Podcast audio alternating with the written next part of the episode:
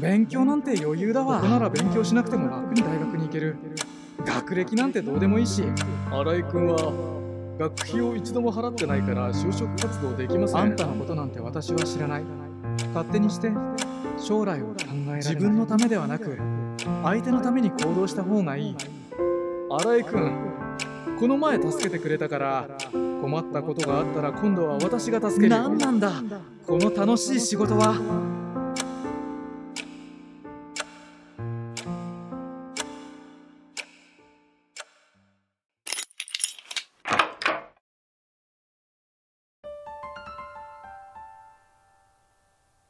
荒江慎吾。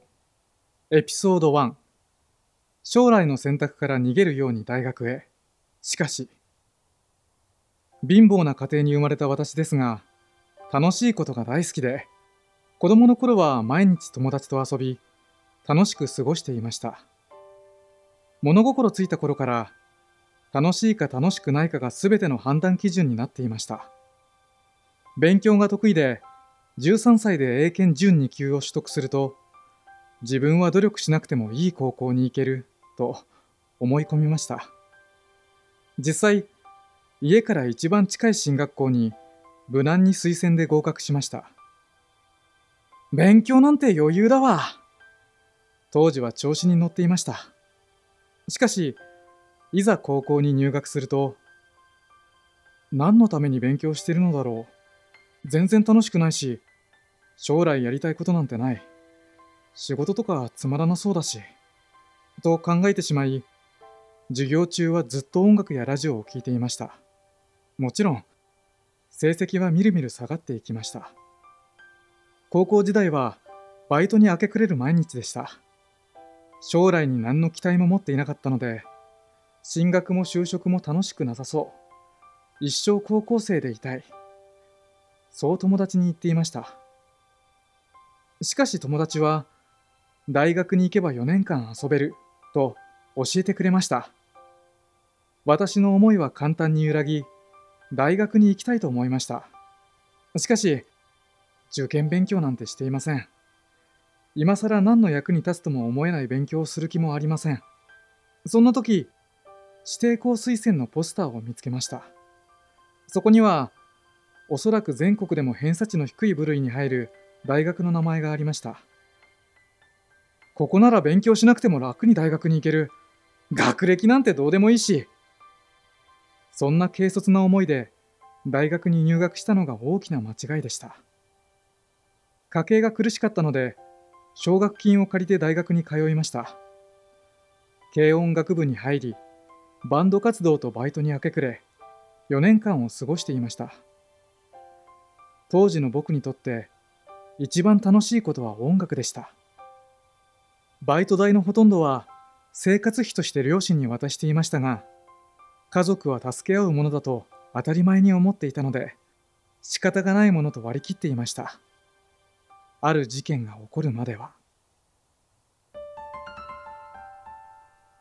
エピソード2誰も頼れない。自分のために生きるようになったきっかけ。4年生になり就活の手続きをするために大学に行くとこう言われました。新井君は学費を一度も払ってないから就職活動できません。そんなはずはありません。奨学金を借りているのだから。しかし誰に聞いても同じ答えが返ってくるだけ。払ってないという証拠が出てくるばかり。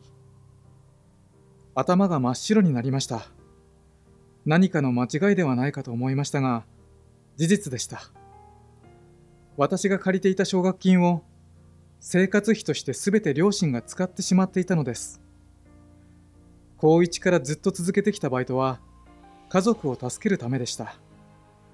本当は部活を本気でやったりお金を使って遊んだりしたかったけれど家族は助け合うものという当たり前の感覚を持っていたのでずっとバイトを続け親にお金を渡していました。青春時代を家族に捧げて過ごしてきたつもりでしたがそんな気持ちを裏切られたというトラウマが強く残りました。父は「ごめんな」というだけで働きません。母は「あんたのことなんて私は知らない。勝手にしてと会話になりません。いつからか両親は変わってしまっていました。自分はこんな人たちの生活を守るために7年間我慢して生きてきたのか。当たり前だと思っていた家族の愛情や信頼が自分の家庭にはなかったことを知り悔しくて泣きました。両親とはたくさん喧嘩をしましたが喧嘩をしても誰も助けてはくれません。消費者金融などさまざまなところからお金を借りて何とか卒業しました。しかし就職活動ができておらず社会人1年目にして1000万もの借金を抱えたフリーターになっていました。両親に裏切られたことをきっかけに誰かのために何かをしてもバカを見る。自分のことは自分でやる。自分だけでやる。俺は自分のために生きていく。という感覚が確立されました。誰かを頼ることはせず誰かのために何かをすることを拒みました。相手に干渉せずに生きるようになりました。エピソード3大怪我で理想からかけ離れていく中で。1000万円の借金を抱えてこれから先一人でどう生きていくかを考えました。みんなと同じように働こうとも思いましたが周りの友達は普通に就職してどんなことにお金を使おうかと考えている中私は給料のほとんどを借金の返済に充てられてしまいますお金のためだけに働くなんてとてもつまらない。どんな状況でも楽しく生きたい。そんな時、求人情報誌で見つけた着ぐるみを着て幼稚園で劇を見せる仕事を始めました。子供が好きな私にはぴったりの仕事でしたが、お金にはなりません。借金を滞納し、だましだまし生活していました。楽しみといえば、友達と遊ぶことだけでした。スノーボードに行き、普段からどうなってもいいやと思っていた私は、上級者用のジャンプ台に無謀に飛び込み、大怪我をしてしまいました。甲十字靭帯及び内側側腹靭帯断裂。簡単に言うと、超大怪我。全治2年と言われました。症例が珍しすぎて、病院をたらい回しにされ、何ヶ月も手術を待たされました。この先のことを考えると、とても苦痛で、明るさだけが取り柄だった私が、別人のように暗くなってしまいました。来る日も来る日もベッドの上から動けない生活です。お先真っ暗で、何をしても楽しいと感じず、人生のどん底でした。なんとか手術をしてくれる先生が見つかり、9時間にわたる大手術を終えました。これから長いリハビリ生活が始まります。しかし、そんなリハビリ生活も楽しむことができました。初めて彼女ができたから。彼女は大阪に住んでいたので、遠距離恋愛でしたが、毎日スカイプで話をしました。おかげで辛いリハビリも乗り越えられました。お金持ち、クォーター、有名企業に勤めながらモデルをしていて、頭がいい。特待生として有名大学を卒業していて、授業料は免除されていました。最低ランクの大学で1000万の借金を作ったフリーターの私とは相反する存在です。松葉杖が外れた頃、彼女に同棲しようと言われ、3日後には大阪で同棲していました。大阪では通信機器や PC のクレーム対応、旅行添乗員、外回りの営業など足のリハビリを続けながら職を転々としました彼女とも楽しく過ごせて給料も安定し生活はできていました。けれど彼女と自分の差に劣等感や物足りなさを感じていました。人生を楽しみきらないともったいない。やっぱり楽しい仕事をしなければダメだ。エピソード4厳しい劇団員生活を経て気づいたこと。人を楽しませる仕事をすれば、自分も楽しく生きられると信じ、東京の劇団に所属することにしました。彼女を置いて大阪を出る決意をしたのですたくさんの大道具と劇団員全員を乗せたぎゅうぎゅうのワゴン車で日本全国を回り小中学校やホールで子供たちに劇を見せる毎日一見楽しそうでしたが早朝から設営撤去など全て自分たちで行い毎日の長距離移動無給の稽古期間長期間拘束理不尽な上下関係などとても辛い日々が続きました。もちろん給料はごくわずか。彼女の5分の1もありません。何より楽しくありません。それでも人を楽しませる仕事を続ければ自分も楽しく生きられるようになると信じ役者生活を1年2年とずるずると続けました。役者という仕事を通じて様々なことが学べました。しかし毎日が楽しくない。成長もない。成功する見込みもない。彼女にも申し訳ない。夏の大規模な公演の後辞めたいと伝えました。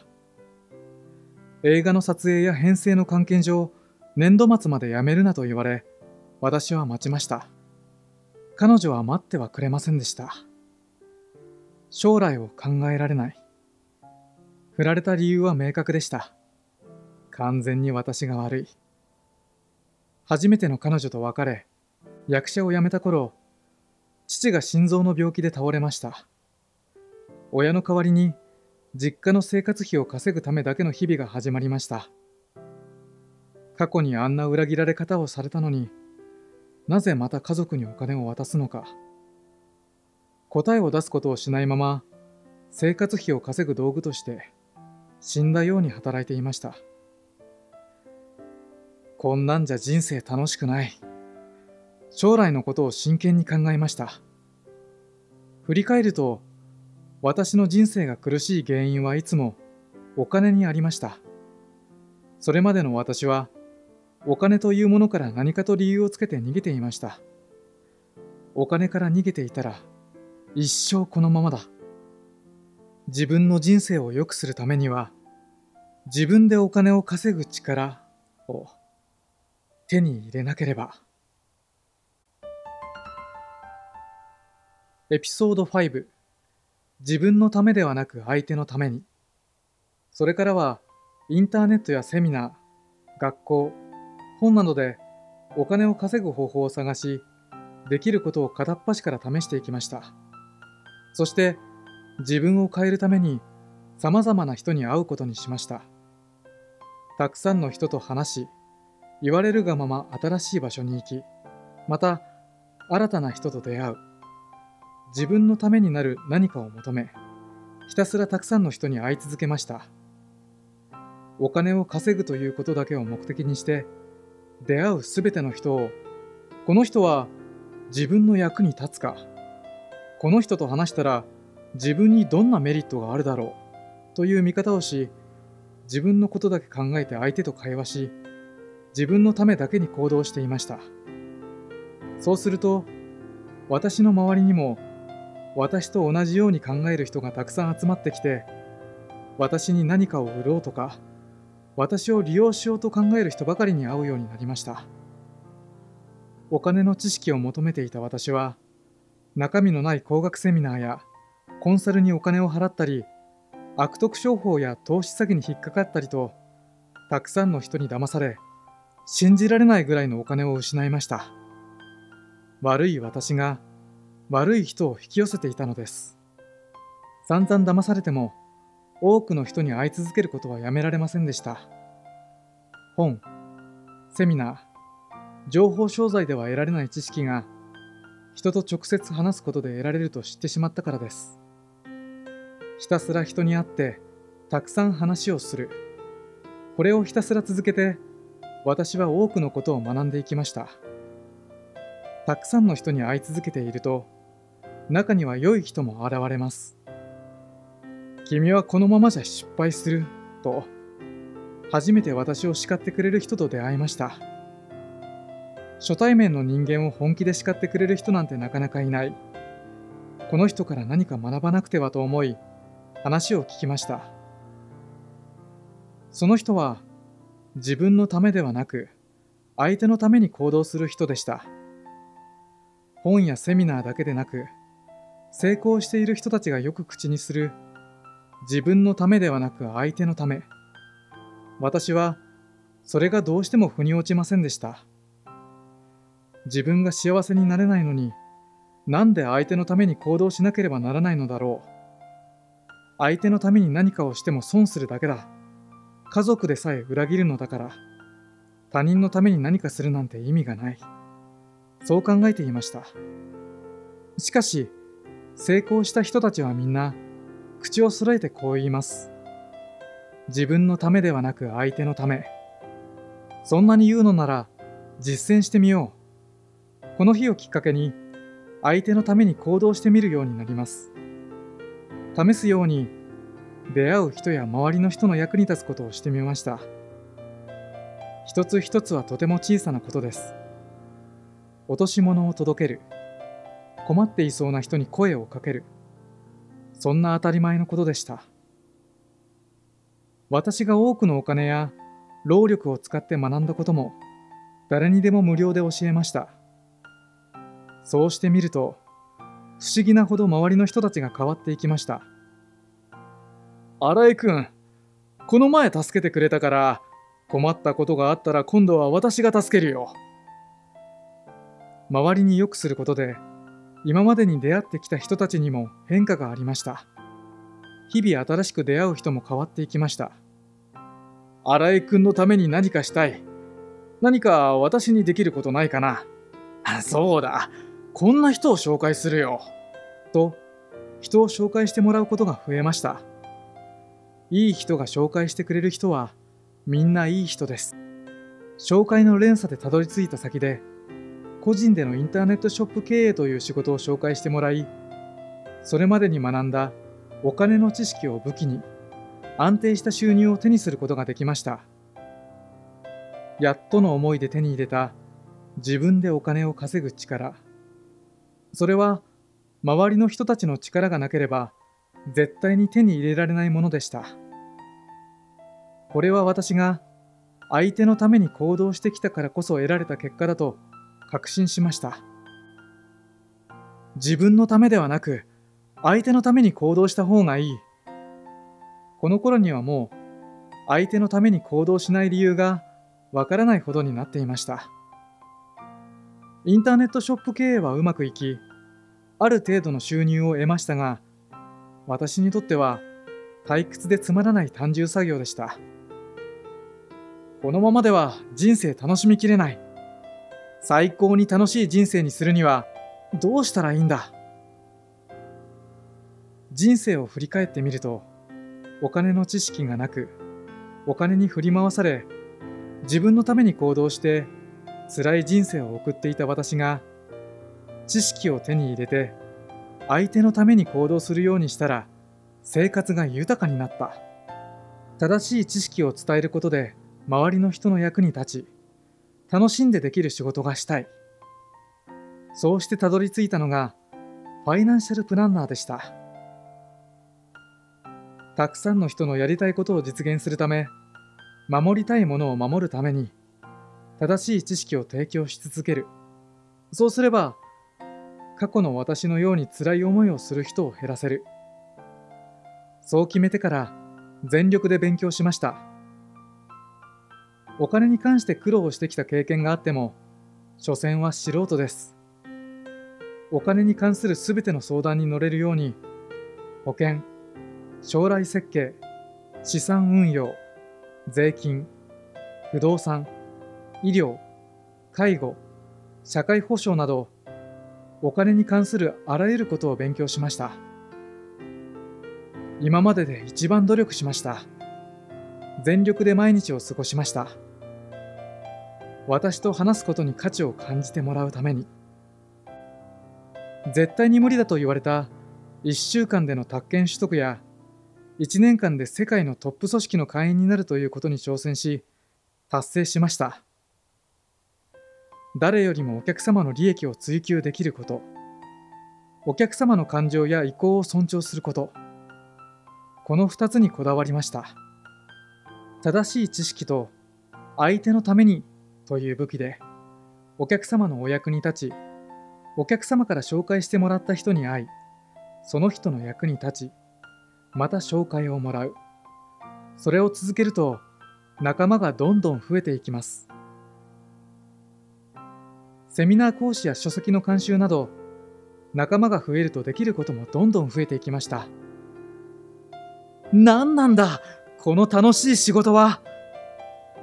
今までの私の人生にはなかった充実感とこれからの人生の希望がそこにはありました。できることが増えると今まで分からなかったことが分かるようになります。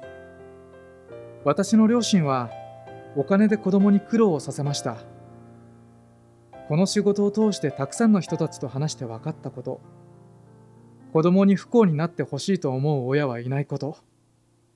私の両親も本当はそうだったはずです。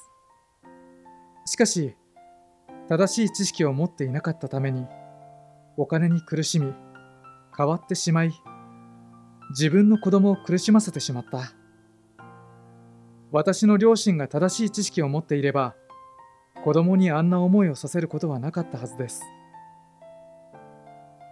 みんなが正しいお金の知識を持っていれば私のような思いをする子供や子供に辛い思いをさせてしまう親がいない世の中を作れる。そのためにお金の情報格差をなくす。こんな夢ができました。夢ができてからの私はさらに本気で生きています。夢を実現させるためにはまだまだ仲間と実績が足りません。全力で仲間を増やし全力で働いています。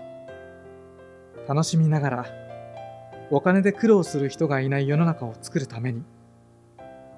これが私のキーページ。